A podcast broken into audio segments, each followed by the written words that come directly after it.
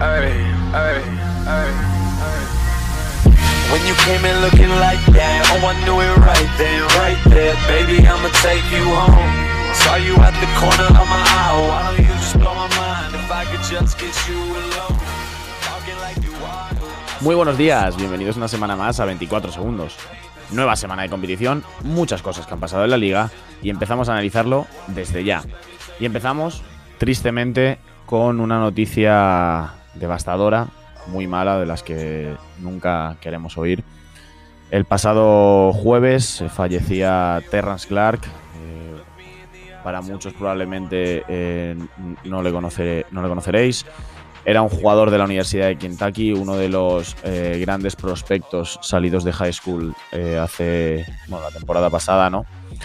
Fallecía en un, en un accidente de en un accidente de coche. Parece ser, bueno, que, tuvo un problema con el coche, se saltó un semáforo en rojo.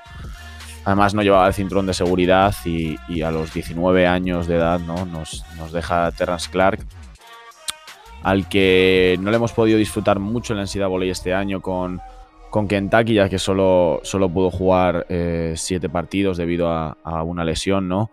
Eh, era considerado por muchos uno de los grandes jugadores de esta, de esta camada para el draft, ¿no? Como digo, recién salido del high school tenía grandes, eh, grande, un gran nombre ¿no? en, en la comunidad. Eh, como digo, solo jugó siete partidos para casi 10 puntos, dos rebotes y medio y dos asistencias. Eh, hace poco más de un mes había dicho que, que a pesar de esto, que no había sido la temporada que él quería, que rechazaba seguir en, en Kentucky, que rechazaba seguir a las órdenes de Calipari y que se declaraba para, para el draft de la NBA. Eh, muchos expertos lo consideraban como el segundo mejor base de esta, de esta generación, eh, considerado como el octavo incluso mejor jugador de esta, de esta generación, como digo, y bueno, tristemente eh, falleció el jueves con, como digo, solo 19 años de edad, una lástima y nuestras condolencias que van con, con su familia y con sus, y con sus conocidos. Eh, hace poco, además, incluso LeBron James le había fichado para su agencia de representación, ¿no? para Clutch Sports. Y bueno, era un futuro brillante que seguro que iba a dar mucho que hablar en la NBA y tristemente no, no le vamos a, poder ver, ¿no? Descanse en paz eh, Terrence Clark y, como digo, condolencias para, para toda su familia. Seguimos, aunque cueste, con, con las noticias de esta semana en, en la NBA. Eh, terrible la lesión de, de Denny Advilla, del rookie de, de Washington. Tiene una fractura en el tobillo que le va a hacer ya perderse lo que, lo que resta de temporada. Eh, bueno, una terrible noticia para, para Washington, ¿no? Ya se había ganado incluso el puesto de, titular, estaba jugando muchos, muchos minutos. La temporada acaba para él con casi 24 minutos de media para 6 puntos, 4 rebotes y una asistencia. Eh, le costó entrar en la rotación, le costó ganar eh, confianza, ganar minutos, pero es verdad que en esta parte final de la temporada había sido eh, una parte importante de, la rotación de Washington y como digo, titular en, en, en los Wizards, ¿no? En unos Wizards muy ganadores últimamente, que ya hablaremos ahora de, de ellos. eh, y como digo, fractura del tobillo para el número 9 del último draft, que se pierda, que se pierde lo que resta de temporada, ¿no? Así que desearle pronta recuperación y verle rápido de vuelta a las canchas. Seguimos con estas noticias que tampoco nos gustan. Eh, Trey Young tuvo un esguince de tobillo que a mí me heló la sangre. Eh, parecía que iba a ser mucho más grave de lo que gracias a Dios al final ha sido. Tras hacerle las pruebas se vio que no había daño estructural en el tobillo, que era al final el, el gran, el gran miedo perdón, que, que tenía que tenía Trey Young, ¿no? Incluso él mismo subió alguna que otra publicación a, a- a redes sociales, ¿no? Dando gracias por porque esa lesión no haya ido a más. Eh, no han dado plazo, realmente no se sabe, no se sabe cuándo, cuándo va a volver. Por ahora, eh, yo creo que un par de semanitas, eh, una cosa así, no se las quita nadie a, Trey Young, pero bueno, los Hawks que le necesitan lógicamente y, mucho y esperamos verle de vuelta pronto. Y otro de los grandes jugadores, los grandes nombres de esta, de esta temporada, ¿no? Está siendo Chris Boucher, el jugador de, de Toronto Raptors, que ha tenido un esguince en, su, en su rodilla. Tampoco se han dado, se han dado plazos y bueno, esperemos eh, verle dentro de poco, ¿no? A uno de los candidatos a, sin duda, el jugador más mejorado, sexto hombre, etcétera, etcétera, de lo que por cierto vamos a hablar eh, ahora, ¿no? Eh, como digo, lesión, un esguince en su rodilla. Esperemos verle de vuelta pronto. Que los Raptors, aunque no se están jugando nada, le necesitan, ¿no? Para, bueno, continuar su desarrollo, darle más minutos, ver cómo sigue evolucionando, porque ha dejado partidos espectaculares esta temporada eh, Chris Boucher. Y como digo, no hay plazos, pero bueno, mm, yo creo que más o menos como Trey un par de semanitas y, estará de vuelta en las, en las canchas, ¿no? Y bueno, una última noticia. Eh, Mike James, el jugador de CSK, eh, ha vuelto a la NBA. Se estaba saliendo en Europa, estaba siendo muy codiciado. Es un jugador que recordemos ya había jugado en Phoenix, jugó en Nueva Orleans, aunque, aunque no mucho, ¿no? Se presentó en el draft del 2012, no fue seleccionado. Y ahora los Brooklyn Nets, tras su tremenda temporada, bueno, esta y la última también con CSK de Moscú, le han reclamado para ir a, a la NBA. y debutó ayer, Debutó ayer Mike James, está en un contrato de, 10 días. Ayer jugó 6 minutos en la victoria ante, ante Phoenix Suns para dos puntos, un rebote y una asistencia. Veremos si, si, los Brooklyn Nets deciden eh, seguir alargando ese contrato de 10 días y seguimos viendo a Mike James en la, en la NBA, porque ya le hemos visto que en la Euroliga no eh, eh, juega completamente a su gusto. Así que bueno, y ojo, porque la semana pasada hablábamos mucho de Curry, de los récords de Curry, no esa racha de partidos. Y como no puede ser de otra manera, Curry ha vuelto a batir otro récord. Ha marcado el mejor mes de la historia para un tirador. El mejor mes de tiro en la historia de la NBA. Aún no ha acabado abril y lleva ya 83 triples, superando la anterior marca que había puesto James Harden en 82 en noviembre de 2019. Lo hemos dicho, lo dijimos la semana pasada, el mes de Curry está siendo tremendo. Ayer fue otra exhibición la de Curry, se fue hasta los 37 puntos en la victoria ante Sacramento con 7 de 14 desde la larga distancia. Como digo, está siendo brutal este último arreón final de temporada, tanto de los Golden State Warriors, pero lógicamente de, Stephen Curry, que, está llevando a, los Warriors ahora mismo al play-in y quién sabe si, algo más. ¿no? Ahora mismo Warriors son décimos en el en el, oeste con 31 victorias, 30 derrotas. Se ha cerrado un poco ese cerco del que hablábamos la semana pasada con Pelicans y, demás. Ahora mismo le saca ya casi cinco partidos Golden State a, Pelicans, ¿no? Entonces entre Portland, Memphis, San Antonio y Golden State va a, estar ese, ese play-in, ¿no? Y, en gran parte, por no decir en, en su totalidad, es gracias a, Stephen Curry este mes de abril eh, de leyenda y para el recuerdo con este con este récord histórico, ¿no? Y como digo, todavía quedan unos días de abril, le quedarán un par de partidos, supongo, a, a Curry por jugar, o sea que puede alargar todavía bastante más y quién sabe si llegar incluso a los 100, ¿no? Porque al final son 17 triples, aunque le queden dos partidos que ahora mismo no sé exactamente, voy a mirarlo cuántos partidos le quedan en este mes a... mira, sí, le quedan dos ante Dallas y Minnesota. No es raro ver si Curry hace 17 triples en dos, en dos partidos. A mí no me sorprendería y llega a los 100, ¿no? Tremendo, 100 triples en un mes. Sería una auténtica barbaridad lo de, lo de Stephen Curry. Eh, claro, ahora sí, candidato al MVP. Y vamos a hablar de esto. Vamos a hablar de esto porque estamos llegando, bueno, ya casi al final de la, de la temporada regular. Lógicamente los nombres de, de los premios y de los MVPs, eh, jugador más mejorado, defensores, etcétera, etcétera, ya están sobre la mesa. Y, vamos a analizarlo, ¿no? Voy a he hecho una lista aquí con mis cinco candidatos para cada uno de los premios. Eh, voy a dar mis razones de por qué, vamos a analizar las estadísticas de cada uno de ellos y luego pues me comentáis vosotros qué pensáis, cuál es vuestro favorito para, para ganar estos premios, ¿no? Y si de aquí al final de temporada pueden, pueden cambiar mucho, ¿no? Vamos a empezar con el MVP, ¿no? Vamos a empezar con el MVP, que es el que. el, premio gordo, ¿no? Digamos. Eh, muy disputado, uno de los años, yo creo, siempre está disputado, ¿no? Pero yo creo que nunca hay tantos jugadores que realmente no me importaría, o, yo creo que a la gente, a la crítica, no le importaría que salieran eh, MVPs, ¿no? Yo he puesto cinco candidatos, eh, uno de ellos tirando de corazón y otro tengo mis dudas, pero, pero bueno, vamos a empezar por el, por el que para mí es el, máximo favorito, vamos a ir en orden, ¿no? Para mí el favorito, eh, cada vez menos indiscutible. es verdad que desde la llegada de Aaron Gordon a Denver, Jokic ha bajado un poquito sus prestaciones, y eso está haciendo también que baje puestos en, más que puestos puntos ¿no? En, esta carrera por el MVP. Para mí, como digo, sigue, sigue siendo el favorito. ¿no? Nikola Jokic, como digo, 35 minutos de media ahora mismo para, para el serbio. 26,2 puntos, 57% en tiros de campo, 40% en triples, 11 rebotes, 8,7 asistencias, un robo y medio y casi un tapón. Tremendo. Tremendo. O sea, la, temporada de Jokic es una barbaridad porque estos son números de Russell Westbrook. Estos son números de Russell Westbrook. Está cerca de promediar un triple doble, un center. Un jugador de 2'11, 130 kilos. A mí es que es lo que más me impresiona, me parece una auténtica barbaridad, aunque, eh, por ejemplo, no sé, Envid o Curry puedan hacer actuaciones de 50 puntos, que todos ha dicho, Jokic las ha tenido, ¿no? Pero es verdad que las pueden hacer más frecuentemente.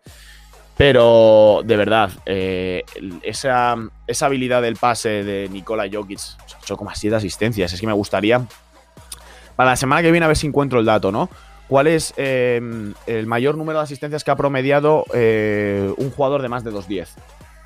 Me sorprendería muchísimo si Jokic ahora mismo no es el 1. O sea, si con 8,7 asistencias por partido realmente ha habido un center de más de 1, de 2,10 que ha promediado más de 8,7 asistencias, ¿no? Eh, lo buscaré y, os lo comentaré, pero como digo, la temporada de Jokic eh, espectacular y para mí el candidato sin duda a llevarse el MVP. El gran rival para, para Jokic es otro jugador de más de 2,10, es Joel Embiid. Joel Embiid ahora mismo en 32 minutos por partido está promediando 30 puntos con 51% en tiros de campo, 38 desde el triple, 11,1 rebotes, 3 asistencias, un robo y un tapón y medio. Es brutal, brutal la temporada de Embiid. Eh, hay que contar que se ha perdido eh, varios partidos por lesión, que Embiid siempre ha estado con esa restricción un poquillo de minutos en temporada regular, ¿no? Que, que bueno, para cuidar al final las rodillas, todos sabemos los los problemas que Embiid ha tenido eh, desde que llegó a la NBA con sus, con sus rodillas, pero 30 puntos, 11 rebotes, una barbaridad los números de Joel Embiid, que como digo, para mí el, el, claro candidato a arrebatarle este, este trofeo a, Nikola Jokic, ¿no? Em, el récord hace mucho, todo se ha dicho, Filadelfia al final es el segundo equipo en el, en el este, 31, 39 victorias, 21 derrotas. Eh, Denver está cuarto en, el, oeste con el mismo récord, todo se ha dicho, curioso. Pero al final esa posición, ¿no? También, aunque tengan el mismo récord, dices, sí, pero es que Filadelfia es segundo en el este. Claro, no es tanto el récord, sino al final la posición que ocupas, ¿no? Eh, como digo, para mí eso juega un pelín más a lo mejor eh, a favor de, de Embiid, que por otro lado, en su contra, ¿no? Siempre pues, que juega en el este, ¿no? Y al final está claro que la conferencia oeste es la conferencia más dura de la, de la NBA y, eso también tira puntos para, para Nikola Jokic, ¿no? Eh, pero como digo, es que al final mi favorito es, es eh, como digo, Nikola Jokic, pero bueno, mm, si lo gana en bid, lógicamente no voy a decir, joder, qué robo. No, bueno, puedes decir luego los números que está promediando en bid. Pero bueno, seguimos. Vamos al tercer candidato. Para mí, eh, este mes de abril le ha coronado. Hemos hablado infinito de él este, este mes, don Stephen Curry. Tremendo a sus 33 años, jugando probablemente no el mejor baloncesto, pero sí eh, con el mayor acierto y con la mayor eh, calidad de tiros desde la larga distancia, ¿no? Estamos hablando del mejor tirador de la historia de la liga.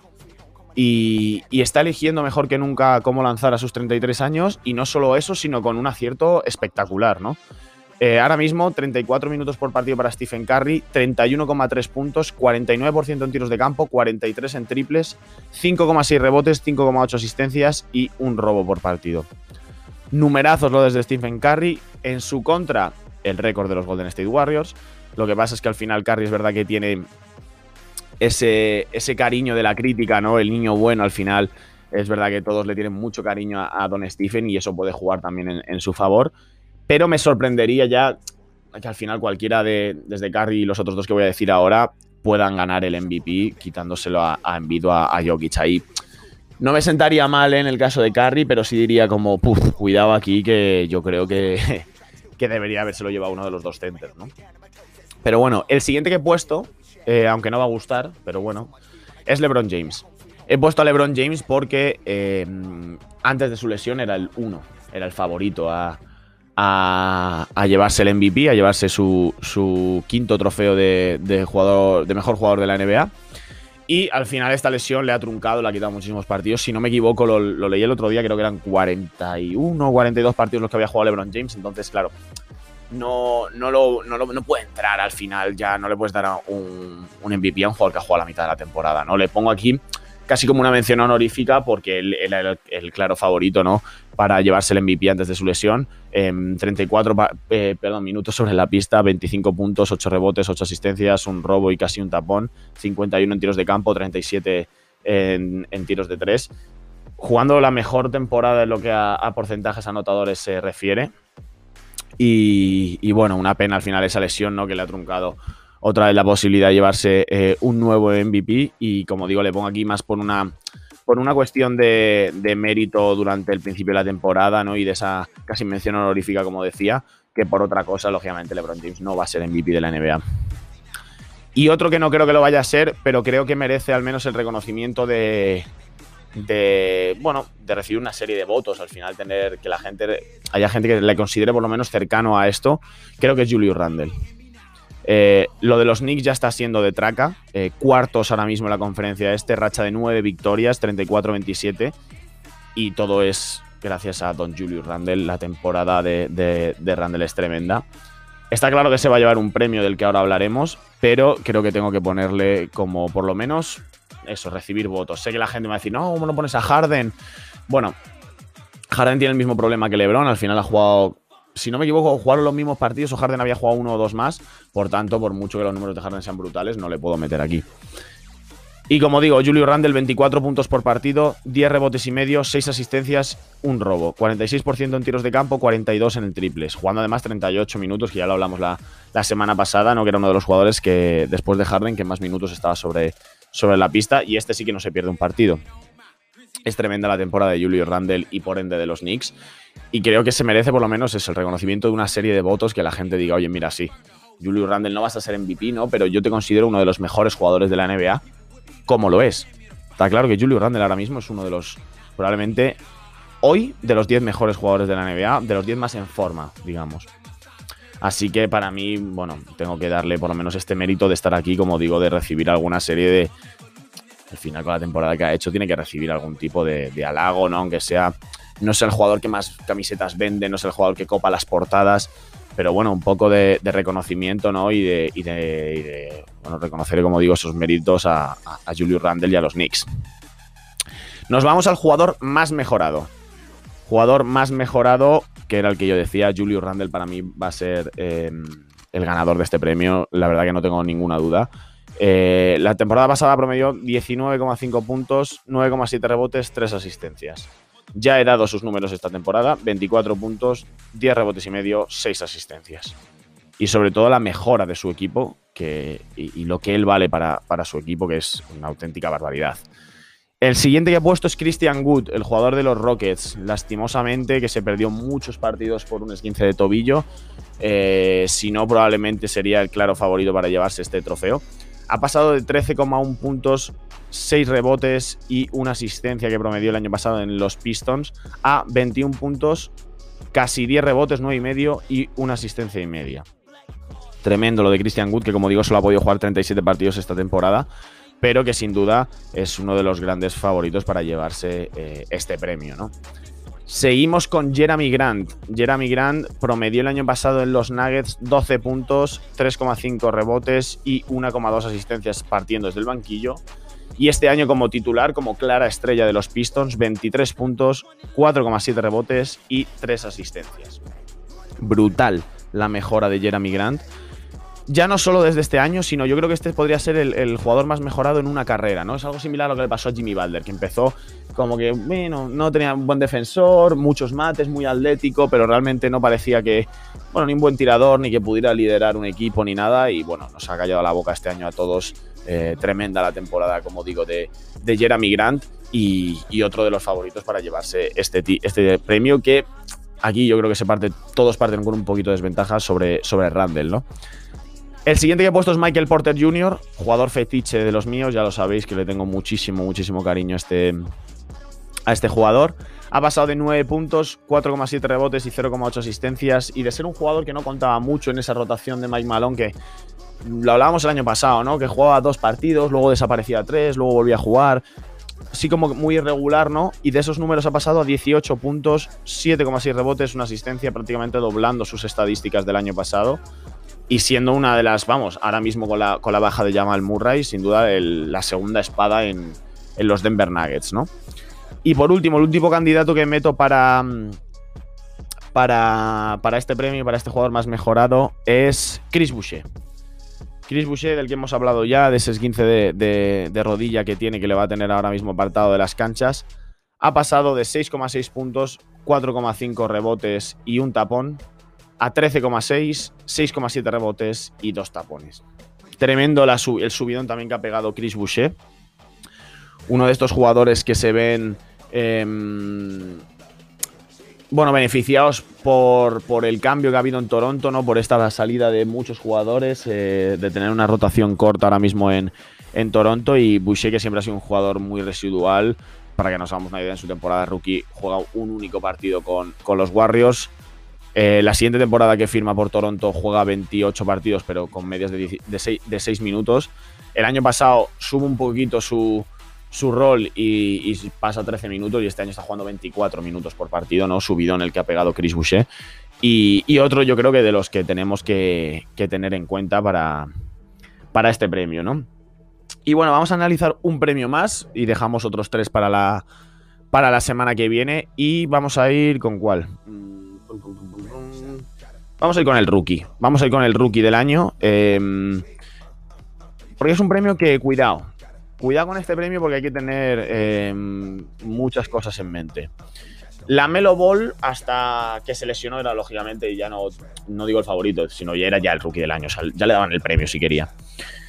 Se lesionó, se decía que se iba a perder toda la temporada y por tanto eso al final creo dudas. Mucha gente decía que ya no podía entrar, al final jugó 41 partidos, es decir, casi la mitad de la temporada, la mitad de una temporada de lo que sería una temporada normal, esta temporada un poquito más de la mitad. Pero sorprendentemente la Melo Ball va a volver a jugar. Eh, la semana pasada, si no recuerdo mal, eh, decían que eso, que en una semana, 10 días podría volver. O sea, no sería raro verle esta semana volver a la Melo Ball y en el caso de volver y jugar estos últimos 15 partidos eh, más o menos que quedan de temporada, creo que no habría dudas de que la Melo Ball es el, rookie del año, ¿no? está promediando 16 puntos, 6 rebotes, 6 asistencias brutal la temporada de, la Melo Ball y yo creo, como digo, si vuelve a, jugar, yo creo que, tiene que ser el, rookie del año, ¿no? El gran rival para, este premio yo creo que es Anthony Edwards, que en el caso en el que la Melo, eh, esa pérdida de partidos que ha tenido, le penalicen en exceso, bueno, la Anthony Edwards ha sido brutal. Empezó muy mal la temporada, lo hablábamos aquí, una gran decepción el ex de Georgia. Y lo, vamos, desde, desde el parón del All-Star, los números de Anthony Edwards son una auténtica barbaridad. Cogido mucha confianza, está jugando muy a gusto y, se están adaptando, ¿no? 18 eh, puntos, 4,4 rebotes, casi 3 asistencias. Cierto es que sus porcentajes de tiro no son muy buenos, 40 en tiros de campo, 32 desde el triple, pero sin duda em, al final estás jugando en el peor equipo de la NBA, con todo el respeto hacia Minnesota, que por cierto voy a mirarlo porque ahora mismo no tengo claro no, ya es Houston el, peor equipo de la NBA, el segundo peor equipo de la NBA. Lo bueno de esto, o sea, al final es, bueno, no gusta jugar en equipo perdedor, pero bueno, lo bueno para un rookie es que vas a jugar muchos minutos, ¿no? Y, eso es lo que, lo que le está pasando a, Anthony Edwards, que gracias a esa gran cantidad de minutos eh, está cogiendo muchísima confianza, ¿no? El siguiente, Tyrese Halliburton, eh, me encanta. Vivo enamorado de este, de este jugador, del que por cierto, todo se ha dicho, al final no tenía muchas esperanzas del número 12 del pasado draft, si no me equivoco, el ex de Iowa State, eh, porque al final con Diaron Fox, con Buddy Hill, me pareció una rotación muy complicada para que Halliburton entrara. Y nada más lejos de la realidad. Eh, está jugando muchos, muchos minutos. Ahora está jugando varios partidos también como, como titular. Eh, creo que, que, uno de los robos, sin duda, del draft del año pasado es este Tyrese Halliburton, que está promediando 13 puntos 3 rebotes, 5 asistencias, 1,4 robos de balón, 48 en tiros de campo, 41 en triples en 30 minutos de juego. Numerazos los de Halliburton. Eh, como digo, la pena al final es que con Diaron Fox y con Buddy Hill, por mucho que estés jugando 30 minutos, eh, hay que ver la calidad de esos minutos. No digo esta temporada, que es verdad que está jugando minutos importantes, pero digo de aquí en adelante. Mm, Halliburton va a ir subiendo, lógicamente, y Fox y Buddy Hill igual. Eh, Gil a lo mejor al final es un tirador, pero Fox sigue creciendo, sigue creciendo. y hay que ver cómo van a discutir esa. Si van a jugar con Halliburton y Fox y a, Hill lo pueden subir un poco al, 3, jugar con el Small Ball con Barnes de 4 y Holmes en el 5. Pero hay que ver cómo es el desarrollo de, de Halliburton porque es verdad que tanto a Fox como a él son jugadores que les gusta tener mucho la pelota, que reparten muy bien el juego. Halliburton quizá un poquito mejor que, que Fox, pero hay que ver cómo es el desarrollo de este jugador, que tiene muy buena pinta, y a ver si en Detroit tienen que empezar a pensar en traspasar a, ciertos jugadores para darle más minutos a tanto a Halliburton como a, como a Fox, ¿no? El siguiente está difícil, ¿eh? Em, aquí he tenido muchas dudas sobre, sobre a quién elegir.